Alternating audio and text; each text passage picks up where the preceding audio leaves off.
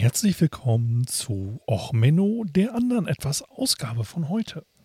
Nun, ich habe mir jetzt das neue Rode PodMic gekauft, das hatte ich ja erzählt, und ich habe mir vorgenommen, einfach mal ein bisschen Sprechertraining zu machen. Also für mich selber mal ein bisschen mit dem Mikrofon rumzuspielen. Das ist jetzt also eine Bonus-Episode, die ihr auch nicht zu Ende hören müsst, wenn ihr wollt. Aber ich würde mich auch über Feedback freuen. Und ich habe von manchen Leuten gehört, es ist ja toll, einfach mal zu einer netten Podcast-Stimme einzuschlafen und im Zweifelsfall dazu noch was zu lernen. Da habe ich mir überlegt, okay, was kann ich machen? Naja, im Zweifelsfall könnte ich was vorlesen. Da haben wir natürlich wieder das Problem mit Schutzfristen und sonst was. Aber ich habe hier einfach mal schön alte Bücher rumliegen. Und Militärgeschichte, alte Bücher sind teilweise ein bisschen ähm, problematisch, aber da ich auch Diplom-Ingenieur Elektrotechnik bin, dachte ich mir, ich suche euch mal was raus, wo ihr jetzt schön bei einschlafen könnt im Zweifelsfall oder auch was lernen. Wir lesen heute ein wenig über die Elektrizität und ihre Technik von Ingenieur Webeck, siebte überarbeitete Auflage von 1906. Die Elektrizität und ihre Technik. Eine allgemein verständliche Darstellung der physikalischen Grundbegriffe und der praktischen Anwendung der Elektrizität von Ingenieur Wilhelm Beck. Siebte vollständig, un vollständig umgearbeitete Aufgabe. Mit über 1300 Abbildungen. Aus Leipzig. Das ist ein richtig, ist ein Standardwerk der Elektrotechnik, ein schönes Buch. Vorwort zur siebten Auflage. Die unaufhaltsame, fortschreitende Entwicklung der elektrotechnischen Industrie und die stetige Erweiterung und Vertiefung unserer Kenntnisse von den elektrischen Erscheinungen und Wirkungen haben in rascher Aufeinanderfolge mehrere Auflagen dieses Werkes über die Elektrizität und ihre Technik nötig gemacht. Wie im Vorwort zur ersten Auflage betont, ist, bestand der Hauptaufgabe des Verfassers darin, die Darstellung so klar und gemeinverständlich wie möglich zu gestalten, ohne dass dem Werke an wissenschaftlicher Gründlichkeit etwas abgehe. Es sollte vor allen Dingen ein populäres Werk geschaffen werden, dessen Verständnis auch dem gänzlich Unvorbereiteten nicht schwerfalle. Die freundliche Aufnahme, die die ersten sechs Auflagen allerseits gefunden haben, rechtfertigt vollkommen die Absicht und Anlage des Werkes. In Würdigung des hohen pädagogischen Wertes den die durch geschichtliche Entwicklung gegebene Darstellungsweise auszeichnet, hat den Verfasser im Gegensatz zu anderen in seinem Buche die Erscheinung und Wirkung der Elektrizität und die praktische Errungenschaften der Elektrotechnik in gemeinverständlicher Sprache so behandelt, dass ihre Entwicklung von der Beobachtung der Erscheinung bis zur Nutzanwendung und modernen Gestaltung uns vor Augen geführt wird.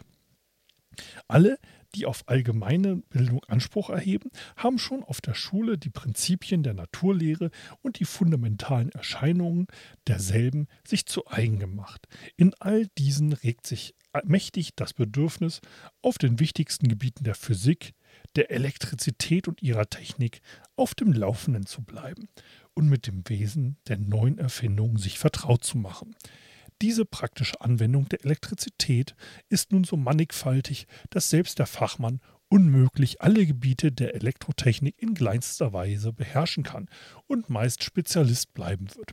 Für Laien wie Fachmann ist daher ein Buch, das eine gemeinverständliche Darstellung der physikalischen Grundlagen und aller praktischen Anwendungen der Elektrizität mit wissenschaftlicher Gründlichkeit bietet, unentbehrlich und willkommen zugleich.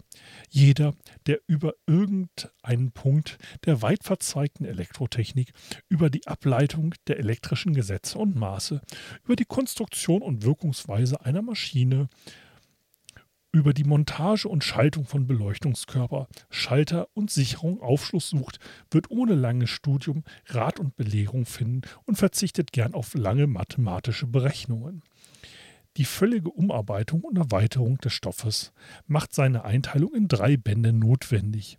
Alle praktischen Erfindungen und wissenschaftlichen Fortschritte der letzten Jahre sind aufmerksam berücksichtigt worden, sodass die vorliegende siebte Auflage ein umfassendes Bild der gesamten angewandten Elektrizität unter Zugrundelegung der modernsten Anschauungen bietet. Die treffliche Ausstattung, die zahlreichen Illustrationen, Schaltungen, instruktiven Beilagen, die von der Verlagsbuchhandlung dem Werk zuteil wurden, werden nicht verfehlen, ihn zu der alten zahlreichen neuen Freunden zu erwerben. Berlin im Juni 1906, der Verfasser. Wie gesagt, das ist das Schöne, dieses Buch ist gemeinfrei, da der Autor mehr als 50 Jahre tot ist. Also machen wir weiter in der modernen Einleitung in die Elektrotechnik. Einleitung.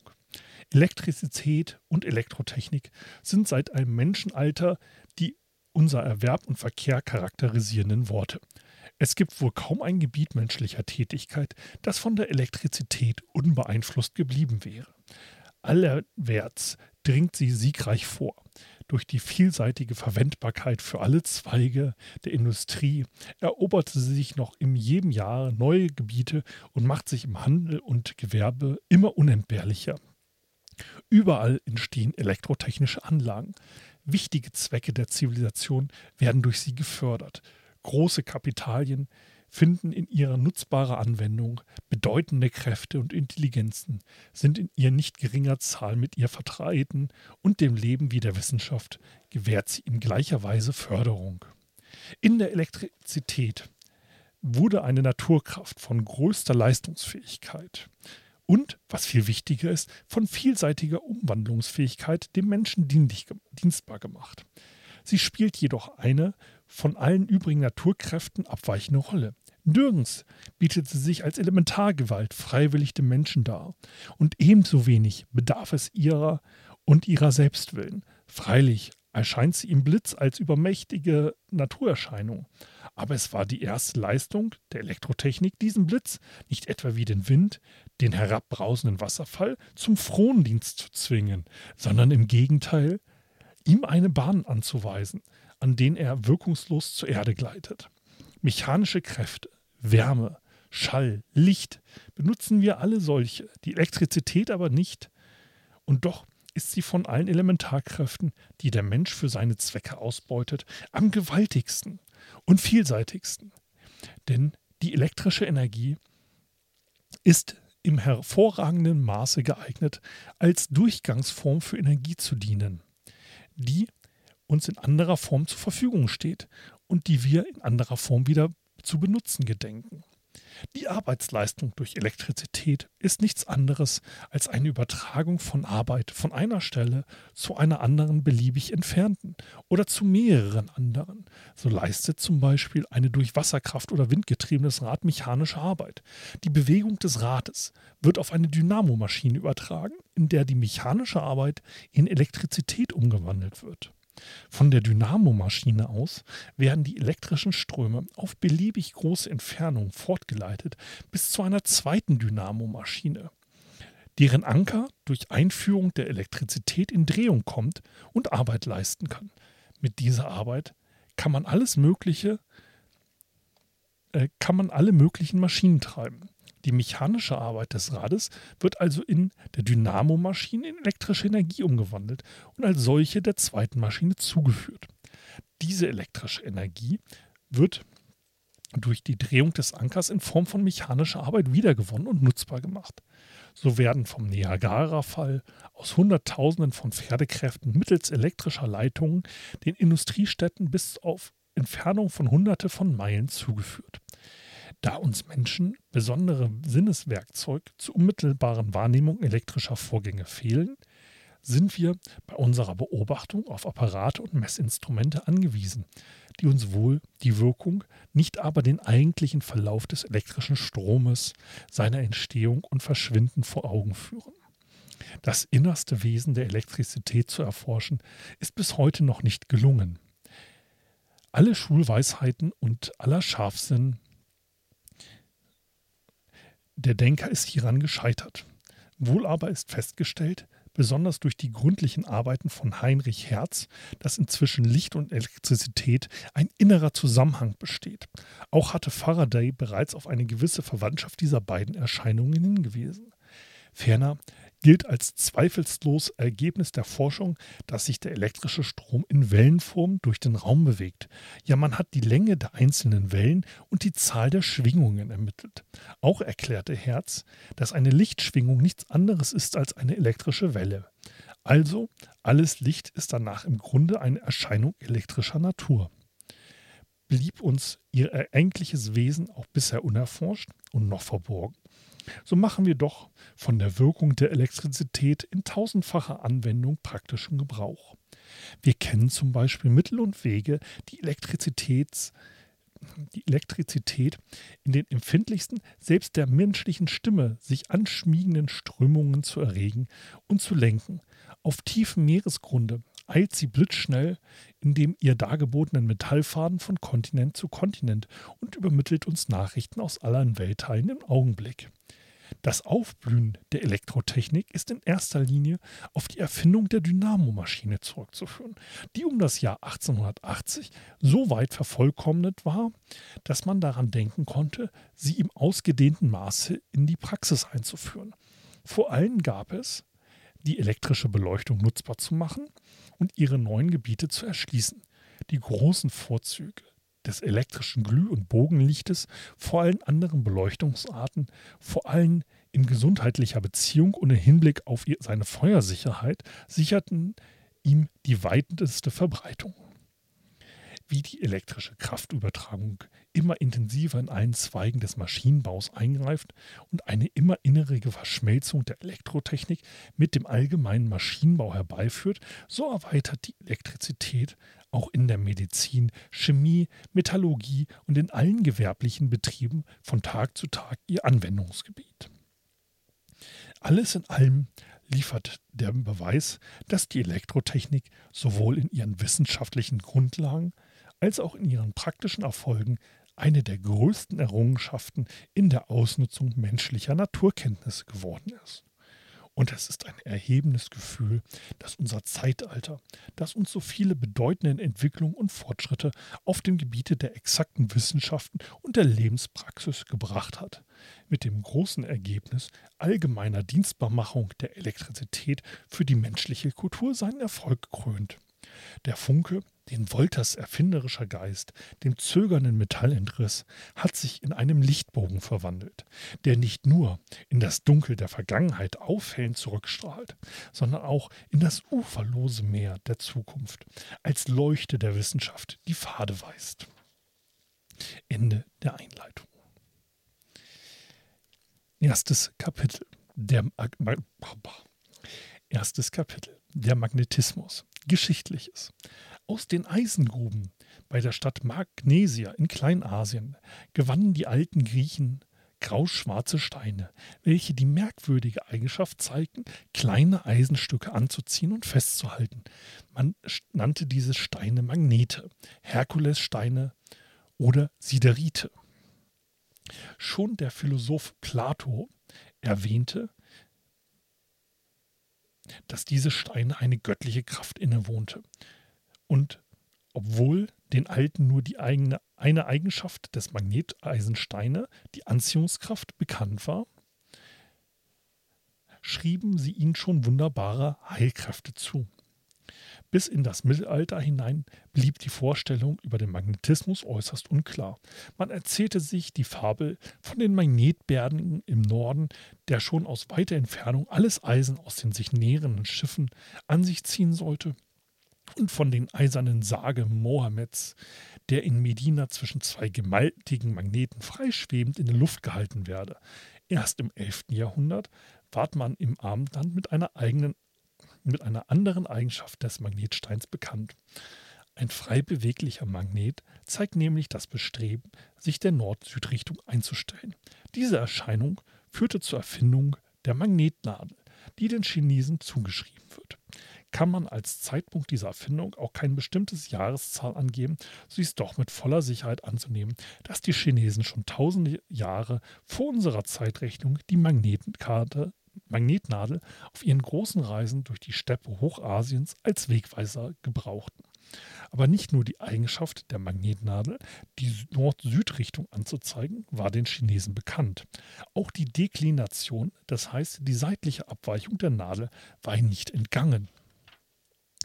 Die Anwendung der Magnetnadel als Grubenkompass im Bergbau bei Marktscheiden, das heißt in der Abgrenzung der Reviere unterhalb der Erde und die Bestimmung der Richtung der Stollen, wird dem Deutschen Georg Bauer aus Glautau, genannt Agricola, zugeschrieben.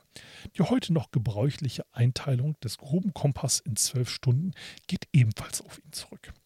Die Abweichung in der Richtung der Magnetnadel wurde in Europa zuerst im 16. Jahrhundert beobachtet. Im Jahre 1544 entdeckte Georg Hartmann, Vikar zu St. Sebald in Nürnberg, die Inklination, das heißt die Neigung der um eine horizontale Achse drehenden Nadel gegen den Horizont. Die Ursache, weshalb die Magnetnadel stets nach einer bestimmten Richtung zeigt, war bisher unbekannt geblieben. Erst Wilhelm Gilbert, der Leibarzt der Königin Elisabeth von England, erforschte die durch Magnete hervorgebrachte Wirkung näher und fand ihre Erklärung darin, dass er die Erde selbst als einen großen Magneten betrachtete. Er beobachtete auch, dass ein Eisenstab durch Hämmern magnetisch werden konnte und durch Ausglühen seinen Magnetismus wieder verliere. Ihm gelang also zuerst die Herstellung künstlicher Magnete. Zum Ende des 18. Jahrhunderts entdeckte der französische Physiker de Coulomb in Paris, dass ein Magnet in mehrere Teile geteilt die Bruchstücke gibt, die dieselben Eigenschaften des ursprünglichen Magnetes zeigten, nämlich ebenfalls je einen Nord- und einen Südpol zu haben. Durch die klassischen Arbeiten von Gauss, Weber und von Humboldt erhielten wir auf mathematischer Grundlage aufgebaute Theorie des Erdmagnet Erdmagnetismus, durch den dieser Zweig der Naturwissenschaften jene Ausbildung erlangte, die er gegenwärtig besitzt. Im Jahre 1834 gründete Gauss unter Beteiligung Humboldts den Magnetischen Verein zur planmäßigen Beobachtung der Variationen der Deklination an verschiedenen Punkten der Erde. Einige Jahre später veröffentlichte er die mühevoll zusammengetragenen Resultate in seiner allgemeinen Theorie über den Erdmagnet Erdmagnetismus. Diese Untersuchung gab bekanntlich die erste Anregung zur Erfindung des elektromagnetischen Telegraphen. Grunderscheinung des Magnetismus. Natürliche Magnete. Ein Magnet ist ein Stück Eisen oder Stahl, das die Eigenschaft besitzt, an seinem Ende kleine Eisenstückchen anzuziehen. Ein Eisendraht, der an einem Faden frei aufgehängt wird, ist von, wird von einem ihm genäherten Magneten angezogen. Eisenpfeilspäne in seiner Nähe gebracht, bleiben mit merklicher Kraft an ihm haften. Auch andere Körper Dagegen, wie zum Beispiel Holz, Glas, Kupfer, wirkt die Anziehungskraft des Magneten nicht ein. Wird ein Magnet an einem Faden lotrecht aufgehangen und ihm zum Beispiel ein Schlüssel oder ein kleiner Eisenstab genährt, so bewegt sich der Magnet gegen den Eisenstab zu. Abbildung 1. Ein kleiner Magnet bleibt sogar an dem Eisenstück hängen. Es ergibt sich also das Gesetz. Ein Magnet und unmagnetisches Eisen ziehen sich gegenseitig an. Es gibt natürliche und künstliche Magnete.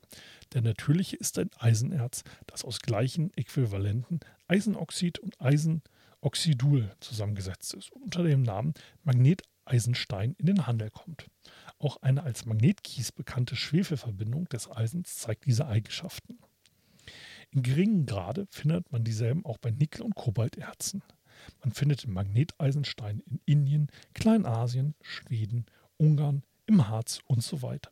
Die Pole eines Magneten hängt man einen kleinen Eisenkugel an einem Faden auf und nährt ihn verschiedenen Stellen einen Magnetstab, so merkt man bald, dass die Eisenkugel von der Mitte des Magneten gar nicht, von den beiden Enden des Magnetes aber stark angezogen wird. Abbildung 2. Wälzt man einen Magnetstab in Eisenpfeilspäne, so bleibt beim Herausziehen das Pfeillicht keineswegs an allen Ständen an allen Stellen der Oberfläche gleichmäßig haften. Die anziehende Wirkung zeigt sich vielmehr am stärksten nach dem Ende, während der Mitte hin die festgehaltenen Eisenteilchen immer weniger werden. Abbildung 3. Man nennt diejenigen Stellen, an denen die Anziehungskraft am größten ist, die Pole eines Magneten. Die Verbindungslinie der beiden Pole heißt magnetische Achse. Die Stelle des Magnetens, die keine Anziehungskraft zeigt, heißt die Indifferenzzone.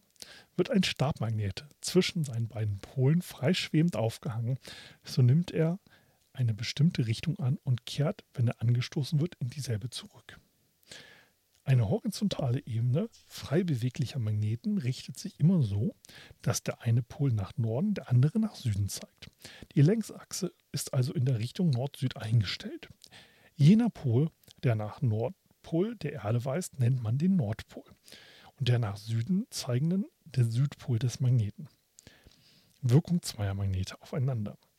Hat man einen frei aufgehängten Magneten die beiden Pole bestimmt und bezeichnet, so kann man bei Annäherung eines zweiten Magnetes folgende Beobachtung machen. Nähert man nämlich den zweiten Magneten mit dem Nordpol, dem Nordpol des frei beweglichen Magnetes, so wirkt er abgestoßen. Nähert man ihn dagegen dem Südpol, so wird er angezogen. Der Nordpol des hängenden Magnetes wird von jedem anderen magnetischen Nordpol abgestoßen, eben der Südpol von jedem anderen Südpol. Nordpol und Südpol dagegen ziehen sich an. Wir können also die Regel aufstellen, gleichartige Pole stoßen sich ab, ungleichartige ziehen sich an. Man nennt daher auch wohl die ungleichen Pole freundschaftlich und die gleichartigen feindliche Pole. Wird im vorhergehenden dargetan, zeigen beide Magnetpol entgegengesetzte Wirkung. So hat aber entgegengesetztes Wirken auftreten, müssen auch entgegengesetzte Kräfte walten. Es müssen daher zwei magnetische Kräfte, zwei Magnetismen in jedem Magneten vorhanden sein. Von dem des Nordmagnetismus, die nach Norden zeigende Hälfte, der Südmagnetismus, die nach Süden zeigende Hälfte des Magnetens beherrscht. Aus der gegenseitigen Anziehung und Abstoßung der Pole folgt nun das magnetische Grundsatz. Gleichnamige Magnetismen stoßen sich ab ungleichartige ziehen sich an. Soweit das erste Mal vorlesen. Wir sind jetzt auf Seite 5 der Elektrizität und ihre Technik. Ich hoffe, ihr fandet die Aufnahme wenigstens ein wenig einschleifernd und ansonsten gerne Feedback an mich. Bis zum nächsten Mal. Schlaft schön.